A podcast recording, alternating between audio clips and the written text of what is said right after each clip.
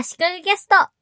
最近、 Dropbox Transfer を使ってファイルを人に送ったら便利だったので、その辺の話をしたいと思います。メールで送るには、容量が大きいファイルをやり取りするときに、未だになんたらファイル便でデータを送ってくる人がいますね。個人的には広告が非常にうるさい日本のあの手のサービスが苦手です。最近はボックスを使っているところが増えたと感じています。言い方あれですけど、ちゃんとした企業はボックスを使っているというイメージがあります。私は Dropbox を昔から日常的に使っていて、とにかく作業ファイルもすべて Dropbox の中でやっているので、いざファイルを送るという時も、 Dropbox リンクを使って、リンクを相手に教えて、ダウンロードしてもらうというやり方を基本使っていました。 Dropbox が入ってる状態のパソコンで、ファイルを右クリックした時に出てくる Dropbox のメニューで、共有、 Dropbox Transfer で送信、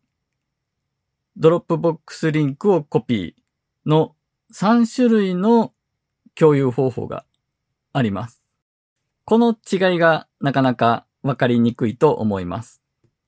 共有というのは Dropbox のアカウントを持っている人同士でファイルを共有するものなので、単にファイルを渡す、ダウンロードしてもらうために渡す用途には向きません。相手が Dropbox のアカウントを持ってないといけませんし、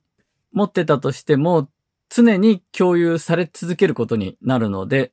例えばフォルダごと共有してしまうと、その先、こちらがそのフォルダにファイルを保存したら相手に通知が行くし、相手に共有されるし、相手がそのフォルダにファイルを入れたら、こちらに通知されるし、こちらに共有されるという、今後ずっと共有しますよというフォルダになってしまうんですね。一方の Dropbox リンクというのは、ファイルやフォルダをウェブ上で共有するためのリンクを生成します。 Dropbox のアカウントを持っていない人でも、リンクを開いて、ブラウザー上でファイルのプレビューを見たり、ダウンロードしたりできます。ただ、デジタルについて、あまり慣れてない人が、スマホで見た場合、 Dropbox リンクだと、ちょっとわかりにくいところがあります。 Dropbox リンクで動画のリンクを LINE である人に送ったんですが、見てもらえなかったんですね。で、そのドロップボックスリンクを iPhone のサファリで開いてみたんですが、まず最初にアプリを取得か、または Web 版の利用を継続という二つの選択肢、二択になっていて、アプリを取得の方が目立ってるんですね。そこで多分アプリを取得しなきゃいけないのか面倒だなというところで止まっちゃったんですね。これ Web 版の利用を継続というところを押せば動画が出てきて押せば再生されるんですけど、そこまで行きつけなかったということです。なので、同じ人に次にファイルを送るときに、今度はパソコンでダウンロードしてもらうものだったんですが、 Dropbox リンクではちょっとわかりにくいだろうなと思い、 Dropbox Transfer を使いました。 Dropbox リンクでプレビューが表示できるファイルだったらまだ良かったんですが、プレビューができない形式のファイルだと、プレビューできませんというのが大きく出てくるので、いきなりそのできませんという否定的な言葉が出てくることで混乱して思考が停止しちゃうと思うんですね。まあ、その下にダウンロードというボタンがあるんですけども、その上のできませんで打ち消しちゃうんじゃないかなと。さらに右側にはログイン登録というボタンがあるので、なんか登録しなきゃいけないのかなと。ともかく情報量が多いので混乱すると思いました。 Dropbox Transfer を使ってファイルを送ると、相手には誰々さんがあなたにファイルを送信しました的な文言が出て、 Dropbox に保存かダウンロードかの選択肢があって、ダウンロードが目立つようになっているので、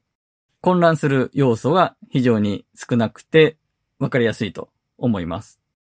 まあ画像の場合は Dropbox リンクで送ったら、プレビューで一覧で見られて便利ですし、動画の場合はそのままブラウザ上で再生できるというメリットがあります。ただ、とにかくファイルを確実に相手に届けたいという意味では、 Dropbox Transfer を使ってダウンロードしてもらうのがいいでしょうね。ただし、 Dropbox Transfer を使うと、やたらとプロフェッショナルプランに誘導されます。例えば、ファイルを送信するときにパスワードを設定する場合は、プロフェッショナル版以上じゃないとダメなんですね。あと、送信したファイルの有効期限を決める機能もプロフェッショナル版だけです。あとはファイル容量ですね。無料のベーシック版だと 100MB まで。私が使っている一番安いプランのプラスでは 2GB まで。なのに対し、プロフェッショナル版だと 100GB までファイルを送信できます。無料プランの 100MB は少なすぎますが、プラスのプランの 2GB あれば、大体の場合は大丈夫だと思います。また、こちらから相手にファイルを送るのではなくて、ファイルを送ってもらう場合に、 Dropbox のファイルリクエスト機能はすごく便利だと思いました。これは Dropbox のウェブ版でファイルリクエストというところから新しいリクエストを作るとリンクが作られるんですね。そのリンクをファイルを送ってもらいたい相手に送ります。リンクを受け取った相手はそこでアクセスするとブラウザ上で誰々さんからのリクエストですと言ってリクエストに付けられた名前が出てきて、ブラウザ上でファイルを追加のボタンを押してファイルを選ぶか、そこにファイルをドラッグドロップすればいいんですね。そうするとそのファイルが自動的にリクエストした側の Dropbox に入ります。なのでもちろん自分の Dropbox のファイル容量がファイルを送ってもらうためには必要なんですが、すごく便利だし、確実ですよね。なので、ファイル容量が大きいから、なんとかファイル便で送りますねと言い出すような相手には、ここに送ってくださいと。 Dropbox のファイルリクエストを作ってリンクを教えればいいんですね。このファイルリクエストは Dropbox の無料プラン、ベーシックプランでも使えるようです。ベーシックプランもプラスプランもファイルリクエストで受け取れるデータの容量は 2GB までらしいです。あと、ファイルリクエストではフォルダごとは送れないらしいので、そこは相手に伝えておいた方がいいかもしれないですね。ということで、 Dropbox を使っている人限定ではありますが、ファイルの送受信にドロップボックスをうまく使いましょうという話でした。